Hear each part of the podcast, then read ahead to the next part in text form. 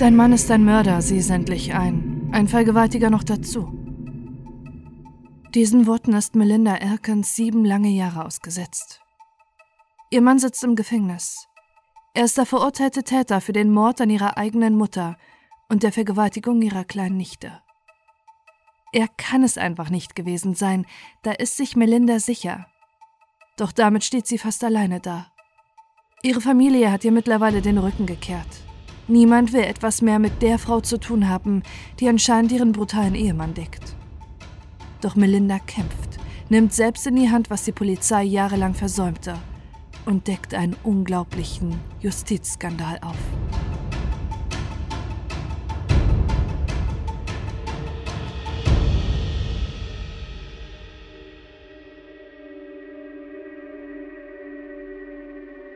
Es ist der 7. Juni 1998.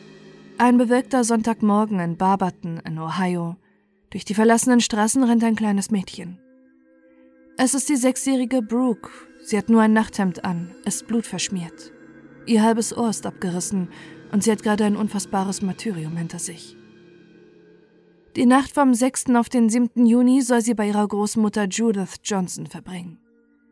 Die Großmutter Judith hat bereits viel durchgemacht in ihrem Leben. Nun wohnt sie allein in einem Bungalow, 60 Kilometer entfernt von ihrer Tochter Melinda. Auch wenn Judith es schwer im Leben hatte, war sie für ihre beiden Töchter Melinda und April immer stark. Oft zog sie mit den beiden um und drei Scheidungen hat sie insgesamt durchmachen müssen. Gewalt in den Beziehungen von Judith war ihr trauriger Alltag. Einer ihrer Ex-Männer schlug sie so gewaltsam, dass sie erblindete. Nur durch eine Operation konnte ihr ein bisschen Sehkraft wiedergeschenkt werden. Doch Judith ließ sich von so etwas nicht runterziehen. Mit ihrer Tochter Melinda feiert sie ihre neu erlangte Sehkraft.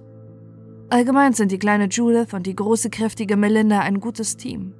Auch wenn Judith nicht Melindas leibliche Mutter ist und sie in ihren Äußerlichkeiten nicht verschiedener hätten sein können.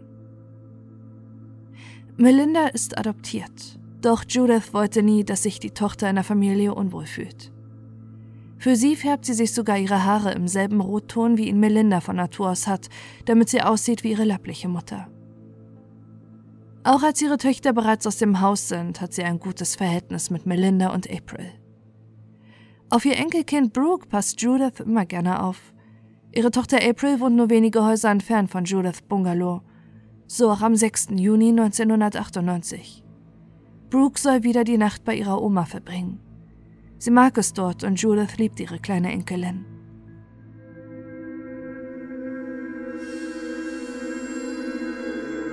Tagsüber sind die beiden noch bei einem Geburtstag. Am Abend legt die Oma ihre Enkelin in ihr eigenes Bett. Weil der Bungalow so klein ist, hat sie kein Gästezimmer. Deshalb überlässt sie Brooke ihr Schlafzimmer und schläft auf der Couch im Wohnzimmer. In der Nacht wird Brooke wach. Sie hört Stimmen. Sie steht auf, läuft aus dem Schlafzimmer und sieht, wie ihre Großmutter mit einem Mann kämpft. Vor Angst rennt Brooke wieder zurück und versteckt sich unter der Bettdecke. Doch der Mann folgt ihr ins Schlafzimmer. Mit einem heftigen Schlag verliert sie ihr Bewusstsein. Als sie wieder zu sich kommt, merkt sie, dass etwas Schlimmes ihr angetan wurde. Sie rennt ins Wohnzimmer. Dort liegt ihre Oma Judith röchelnd auf dem Boden. Alles ist voller Blut. Brooke nimmt das Telefon. Die 911 als Notrufnummer kennt sie noch nicht. Ihre Eltern selbst haben gar kein Telefon. Wahllos drückt sie durch das Nummernverzeichnis ihrer Oma am Telefon. Die Nummer, die sie auswählt, sind Freunde der Familie, doch die gehen nicht dran. Nur der Anrufbeantworter nimmt den angsterfüllten Hilferuf der Sechsjährigen auf.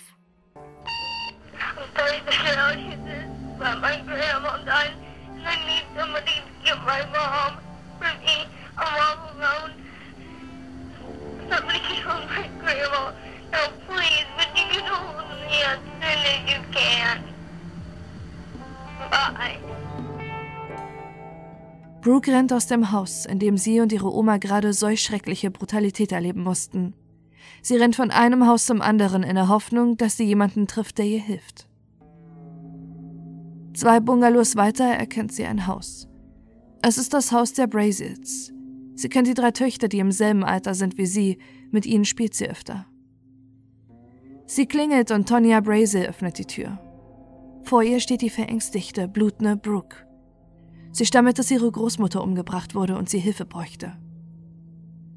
Tonya Brazel sagt ihr, sie solle warten, bis ihre Töchter mit dem Frühstück fertig seien und schließt die Tür. Brooke wartet 45 Minuten auf der Veranda der Bracets, schwer verletzt und traumatisiert, bis Tonya wieder herauskommt und mit ihr losfährt. Die Polizei hat sie in der Zwischenzeit nicht gerufen. Auf der Fahrt fragt sie die Sechsjährige, wer das getan haben könnte.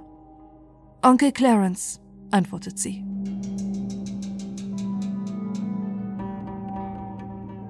Clarence Elkins ist bereits seit der Highschool-Zeit mit Melinda, der Adoptivtochter von Judith, zusammen. Als sie 18 sind, heiraten sie. Während ihre Freunde das verschlafene Nest in Ohio verlassen, bleiben Melinda und Clarence Elkins dort. Schließlich lebt ihre Familie nicht weit entfernt. Clarence ist als Fabrikarbeiter angestellt. Melinda arbeitet in einem Büro. Zusammen bekommen sie zwei Söhne. Gemeinsam stehen sie sehr viel durch. Von finanziellen Krisen über Streits geht es bis zu gelegentlicher häuslicher Gewalt. Wenn Clarence Melinda gegenüber handgreiflich wird, flüchtet sie zu ihrer Mutter Judith, bis Clarence wieder bettelt, sie soll zu ihm zurückkommen. Das sind auch die Tage, an denen Judith Melinda rät, sich von Clarence zu trennen. Doch sie raufen sich immer wieder zusammen für ihre beiden gemeinsamen Kinder. In der Nacht vom 6. auf den 7. Juni 1998 hat Melinda Elkins wenig Schlaf. Ihr jüngster Sohn hat Fieber. Sie verbringt fast die ganze Nacht an seinem Bett. Ihr Mann Clarence kommt in der Nacht gegen halb drei nach Hause. Er war mit Kumpels trinken und sie hört ihn poltern, als er wieder zurückkommt. Danach ist es still im Haus der Erkins. So lange still, bis am nächsten Morgen der ältere Sohn ans Auto der Familie will, um etwas rauszuholen. Da draußen ist viel Polizei, erzählt er seinen Eltern, und Clarence geht raus, um nachzuschauen, was los ist. Kurz darauf klicken die Handschellen. Er wird festgenommen. Er ist der Hauptverdächtige im Mord an seiner Schwiegermutter und an der Vergewaltigung seiner Nichte.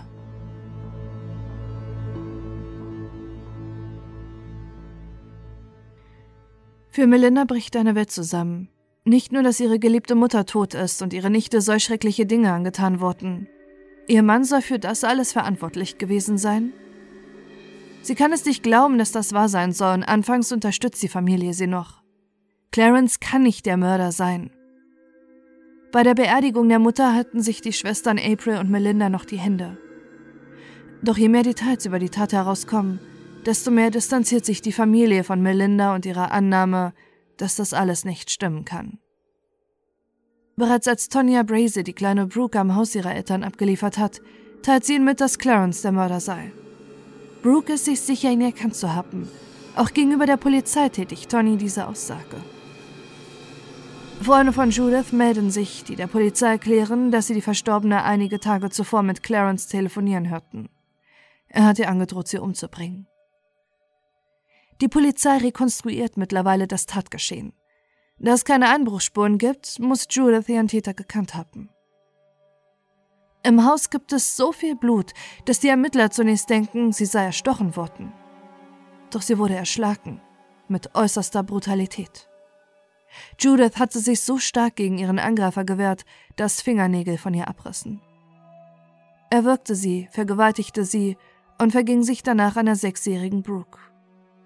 Die Tat ist so brutal, dass der Mörder nur ein Psychopath oder jemand sein kann, der unglaublichen Hass auf Judith hat.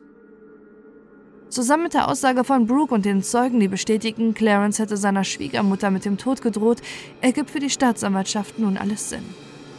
Er ist der Täter.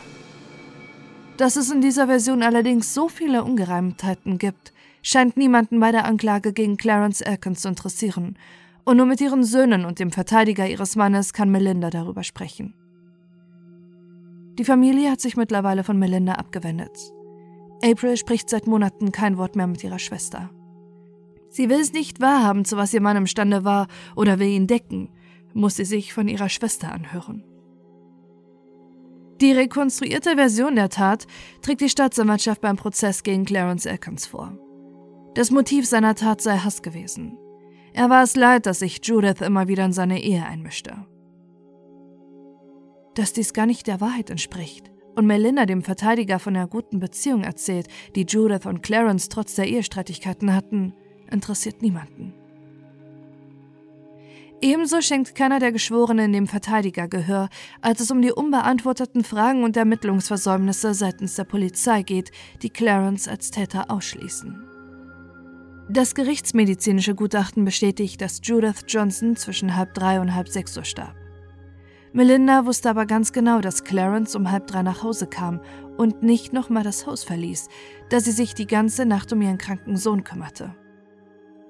Auch der Hund der Familie, der bei jedem Geräusch anschlägt, bellte in dieser Nacht nicht.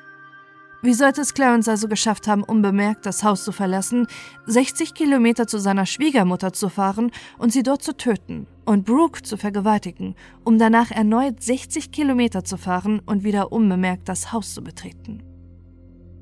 Weder in Clarence Kleidung noch in seinem Auto oder am Abfluss der Dusche findet die Polizei Blut des Opfers. Die Hautspuren unter Judith abgerissenen Fingernägeln wurden außerdem nie untersucht. Auch in Judith Haus gibt es keine DNA-Spuren von Clarence. Die fremden Haare, die auf der Leiche gefunden werden, stammen außerdem nicht von ihm. Ebenfalls hinterfragt die Verteidigung, wie glaubwürdig eine traumatisierte Sechsjährige ist. Sie wurde beim Übergriff gerade aus dem Tiefschlaf gerissen. Ihr wurde Schreckliches angetan und sie war so schwer verletzt, dass sie an diesem Tag noch zweimal in Ohnmacht fiel. Außerdem merkte er an, dass es sein könnte, dass Tonya Braze die kleine Brooke mit ihren Ausfragen nach der Tat beeinflusst haben könnte. In der Urteilsfindung wird das nicht berücksichtigt. Auch dass Tonya Braze im Zeugenstand eine andere Version dessen aussagt, was am 7. Juni 1998 vor ihrer Tür stattgefunden hat, scheint für das Gericht nicht ungewöhnlich zu sein. Laut Tonya stand Brooke um 6.50 Uhr vor ihrer Haustür. Um sieben sei sie direkt mit dem Mädchen zu ihren Eltern gefahren. Vier Minuten später kam sie bei ihrer Mutter April an. Brooks Vater fuhr dann zum Haus von Judith, von wo er aus den Notruf wehte. Sein Anruf ging allerdings erst um 8 Uhr ein. 45 Minuten später, als es nach Tonya Brazets Aussage gewesen sein musste. Auch Brooke sprach von den 45 Minuten, die sie blutend vor der Tür der Brazets warten musste, ohne dass sich irgendjemand um das Mädchen kümmerte oder sie zumindest ins Haus ließ. Aber auch diese Unstimmigkeiten scheinen keinen im Gerichtssaal zu interessieren. Erst als Brooke selbst in den Zeugenstand gerufen wird, lauschen alle dem kleinen Mädchen. Die Staatsanwaltschaft fragt sie, wen sie dort am Haus der Oma gesehen habe. Onkel Clarence, antwortet sie. Im Mai 1999 fällt das Urteil. Das Schlussplädoyer hält Melindas Schwester April im Namen der Familie. Alle außer Melinda und ihre Söhne stehen hinter den Worten. Ich hoffe, dass du im Gefängnis jeden Tag um dein Leben betteln musst, so wie meine Mutter und meine Tochter dich angefleht haben, dass du sie verschonst. Und doch Brooke darf per Videobotschaft noch einmal zu Wort kommen. Du solltest keine zweite Chance bekommen. Meine Oma bekam auch keine zweite Chance. Du hast mich allein gelassen und mein Herz gebrochen. Ich fühle mich leer. Ich habe dich mal geliebt, aber jetzt hasse ich dich. Nach 13 Stunden Beratung der Geschworenen wird das Urteil einstimmig getroffen. Clarence Elkins wird in allen Anklagepunkten für schuldig befunden. Selbst bei guter Führung hätte er erst nach 54 Jahren auf Bewährung hoffen können. Für Melinda Erkens und ihre beiden Söhne brechen harte Zeiten an. Melinda wird kurz nach dem Urteilsspruch in ihrem Bürojob gekündigt. Ihr Arbeitgeber hat den Verdacht, dass Melinda ihren mordenden Ehemann decken will. Sie muss ihre Familie nun alleine über Wasser halten, mit Aushilfsjobs und Essenmarken. In ihrem alten Haus bekommen sie und ihre Söhne Angst, zumal sie es sich nicht mehr leisten können. Die Elkins beziehen eine kleine Wohnung und die Kinder schlafen nur noch mit einem Messer unter dem Kissen. Zu groß ist die Angst, dass der wirkliche Mörder ihrer Großmutter auch sie umbringen will. Sie geben sich einander Kraft und Halt. Die drei letzten Personen, die an die Unschuld von Clarence glauben. Dass da draußen allerdings noch ein kleines Mädchen davon überzeugt ist, dass ihr Onkel zu Unrecht verurteilt wird, ahnen sie zu diesem Zeitpunkt noch nicht.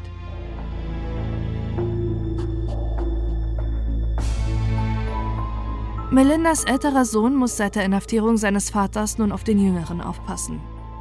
Er übernimmt die Vaterrolle Und während Melinda zwischenzeitlich zwei Jobs hat und zwischen diesen und ihre Familie rotiert, beschäftigt sie sich damit, wie sie die Unschuld von Clarence beweisen kann. Sie heuert einen Privatdetektiv an. Nachdem er sich mit den Akten zum Fall befasst hat, ist er fassungslos. So viele Spuren wurden nicht untersucht. So viele widersprüchliche Aussagen sind dort zu Protokoll gegeben worden. Er rät Melinda, sich mit ihrer Schwester zu versöhnen. Nur so könnte sie an den Schlüssel des Geheimnisses kommen. An Brooke. Drei Jahre lang hat sie nicht mit ihrer Schwester April gesprochen. Erst will sie ein Gespräch mit Melinda ablocken, doch schließlich lässt sie sich darauf ein. Während die beiden Schwestern miteinander reden, spricht der Privatdetektiv mit der mittlerweile neunjährigen Brooke. Es ist das erste Mal, dass kein Ermittler oder die Staatsanwaltschaft mit ihr über die Erlebnisse in jener Nacht spricht. Auch ihre Eltern sind zum ersten Mal nicht dabei. Er fragt sie, ob er ihr ein paar Fragen zu ihrem Onkel Clarence stellen könnte. Auf einmal beginnt Brooke zu reden. Sie habe doch immer und immer wieder der Polizei gesagt, dass sie doch gar nicht wüsste, ob es wirklich ihr Onkel war. Der Nachbarin Tonya Brazel hat sie im Auto gesagt, dass sie meinte, er sieht aus wie ihr Onkel, nicht dass er es ist. Danach sind alle sich so sicher, dass Clarence der Mörder ist, dass sie sich nicht mehr traute, den Erwachsenen zu widersprechen. Außerdem hat Brooke noch einen weiteren Beweis mittlerweile gesehen, dass ihr Onkel nicht der Täter ist. Clarence hat blaue Augen, der Täter allerdings dunkle. Auch April kam mittlerweile Zweifel an der Vision, an die sie seit drei Jahren geglaubt hat und für die sie ihre Schwester verstieß, nachdem sie hörte, was ihre Tochter zu berichten hat. Trotz der neuen Aussage, die auch vor Gericht tätigen will, lehnt der Richter eine Wiederaufnahme des Falls ab. Das Kind sei manipuliert und wüsste nicht mehr, was überhaupt damals passierte, ist seine Begründung. Ein weiterer Schlag für Melinda, doch es ist immer noch kein Grund für sie aufzugeben. Sie hat nun gesehen, dass nicht Brooks Aussage der Schlüssel für die Gerechtigkeit ist, sondern etwas anderes. Melinda hat sich mittlerweile viel zu DNA und Forensik belesen und schaut Dokumentation über die Ermittlungsarbeit der Polizei. Sie will endlich das machen, was die Polizei bei ihren Ermittlungen versäumt hat. Sie will DNA-Spuren für einen Abgleich sammeln. Melinda beginnt Liste zu führen. Alle Männer, die vielleicht etwas gegen ihre Mutter gehabt haben, ehemalige Lover, gewalttätige Männer aus ihrem Umfeld und Menschen, die in der Gegend wohnen und bereits straffällig auffällig waren, was sie im Internet recherchierte, listet sie auf. Danach analysiert sie die Männer nach ihren Gewohnheiten, sperrt sie aus und verfolgt sie an die Orte, an denen sie ohne Probleme an ihre DNA kommt. Kneipen, Pubs und Stripclubs. Dort beginnt ihre Jagd. Sie flirtet mit den Männern, verwickelt sie in Gespräche und in einem ungesehenen Augenblick packt sie die Gläser, aus denen die Männer tranken, ein und verstaut sie in Zipbeuteln. Keine Masche ist ihr dafür zu schade. Haben die Männer kein Getränk, kraut sie ihrem Verdächtigen auch mal im Nacken, ohne dass die Männer merken, dass Melinda ihn dabei Haare ausreißt. In ihrem Kühlschrank stapeln sich mittlerweile die DNA-Proben. Doch sie weiß auch, dass eine Wiederaufnahme des Falls nur zustande kommen kann, wenn sie auf legalem Weg eine DNA-Probe bekommen wird. Ein Mann scheint ihr dafür perfekt geeignet. Der junge Verehrer ihrer Mutter. Sie hat ihn abgewiesen. Doch er war in Judith verliebt. Er gilt als impulsiv. Hinter vorgehaltener Hand erzählt man sich, dass er seitdem er ein Kind ist, einen Hirnschaden hätte. Ob Melinda seine Naivität ausnutzt oder ob es wirklich die auffälligen Kratzer an den Armen sind, die er nach dem 7. Juni 1998 hat, bleibt ungewiss. Nur eines ist sicher. Er gibt freiwillig eine Speichelprobe ab. Mit dieser Probe kann Melinda sich endlich an ein Labor wenden, was all ihre gesammelten Proben analysiert und diese mit den Spuren unter Judith Fingernägeln vergleicht. Darunter ist die Probe des jungen Lovers von Judith, die DNA der fremden Männer, die sie sammelte, und die DNA ihres Mannes Clarence. Melinda muss die 30.000 Dollar für diese DNA-Analyse selbst tragen. Doch sie tun endlich das, was die Polizei so viele Jahre versäumt hat. Das Ergebnis ist für Melinda Freude und Enttäuschung zugleich. Keine der angereichten Proben stimmt mit der DNA unter den Fingernägeln ihrer Mutter überein. Weder der junge Lover Noch einer der Männer, den Melinda nachspähte und ihre DNA-Proben ohne ihre Zustimmung stahl, ist der Mörder. Aber einer kann ebenfalls ausgeschlossen werden. Ihr Mann Clarence. Doch auch diesmal wird eine Wiederaufnahme des Falls abgelehnt. Diesmal argumentiert die Staatsanwaltschaft, dass die DNA am Tatort verunreinigt wurde und deshalb das Ergebnis auch verfälscht sein könnte. Der wahre Grund ist aber mutmaßlich ein anderer. Brooks Mutter April und ihr Vater sind mittlerweile wegen häuslicher Gewalt verurteilt worden. Brooke lebt seitdem bei Melinda und ihren Söhnen, bei der Familie, der durch ihre Aussage ihr Familienvater genommen wurde.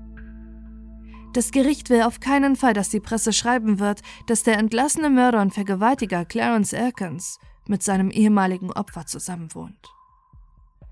Doch nicht mehr von diesem erneuten Rückschlag lässt sich Melinda aufhalten.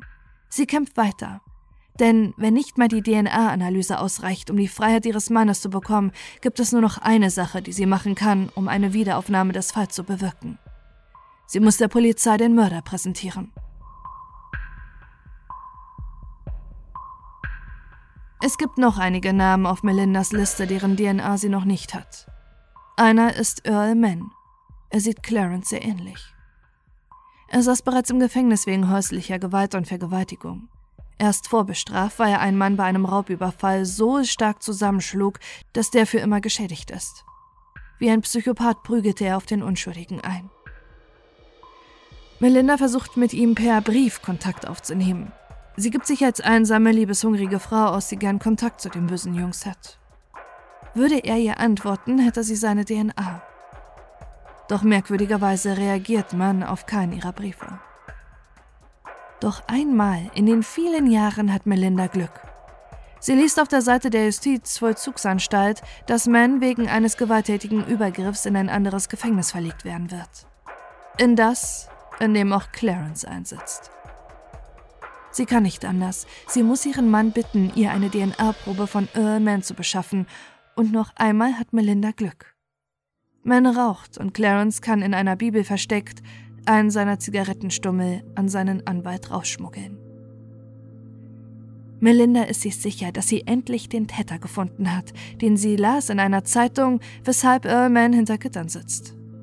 Er hat die drei Töchter und seine Lebensgefährtin vergewaltigt. Und Melinda kennt diejenigen, um die es ging. Es sind Tonya Brazel und ihre drei Töchter. Es ist die Familie, an deren Tür Brooke am 7. Juni 1998 klingelte. Es war die Frau, die eine traumatisierte und schwer verletzte Sechsjährige 45 Minuten vor der Tür warten ließ, um die Beweise ihres Freundes zu vernichten. Und es war die Frau, deren Falschaussage über das, was Brooke gesagt haben soll, Clarence hinter Gittern brachte. Brooke klingelte an diesem Tag nicht nur an der Tür ihrer Spielfreundinnen. Sie klingelte an der Tür ihres Peinigers, und dem Mörder ihrer Oma.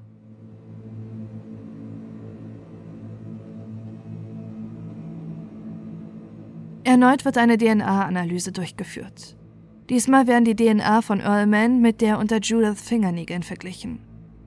Sie ist positiv.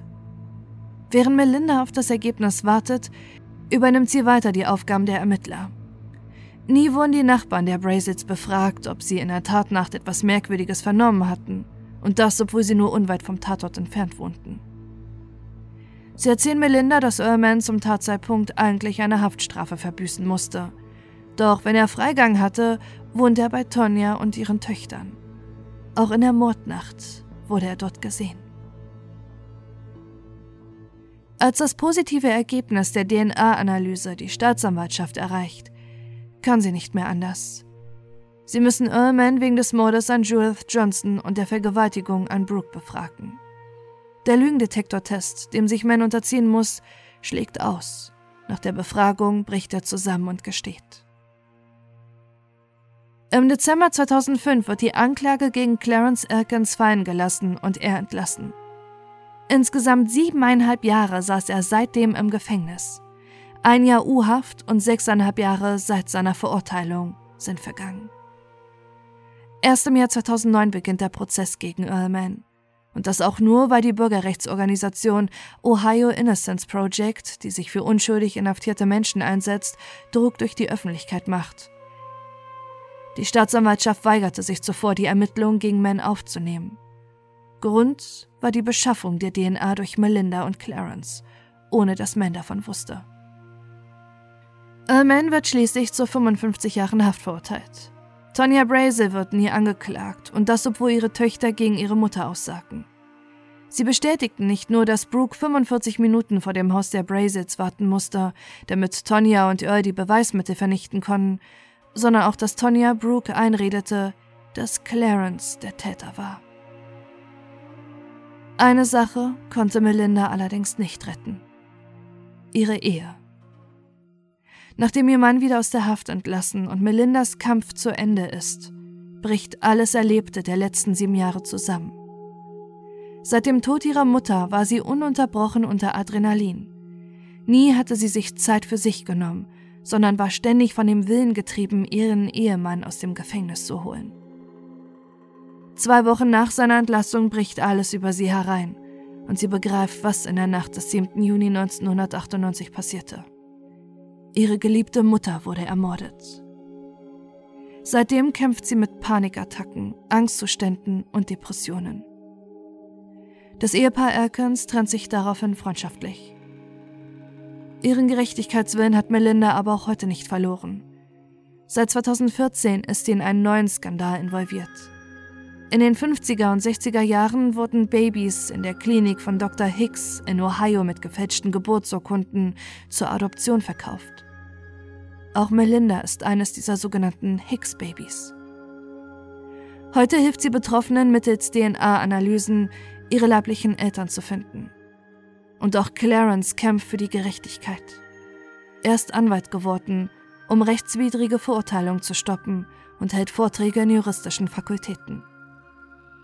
Außerdem ist seine Geschichte und sein Kampf dafür der Grund, dass Ohio einen neuen Paragraphen im Gesetz bekam. Der Paragraph 77 beinhaltet eine konkrete und einheitliche Vorgehensweise der Polizei und Staatsanwaltschaft für Beweismittelaufnahmen und DNA-Analysen an Tatorten. Damit sich solch ein Justizskandal nicht noch einmal wiederholt.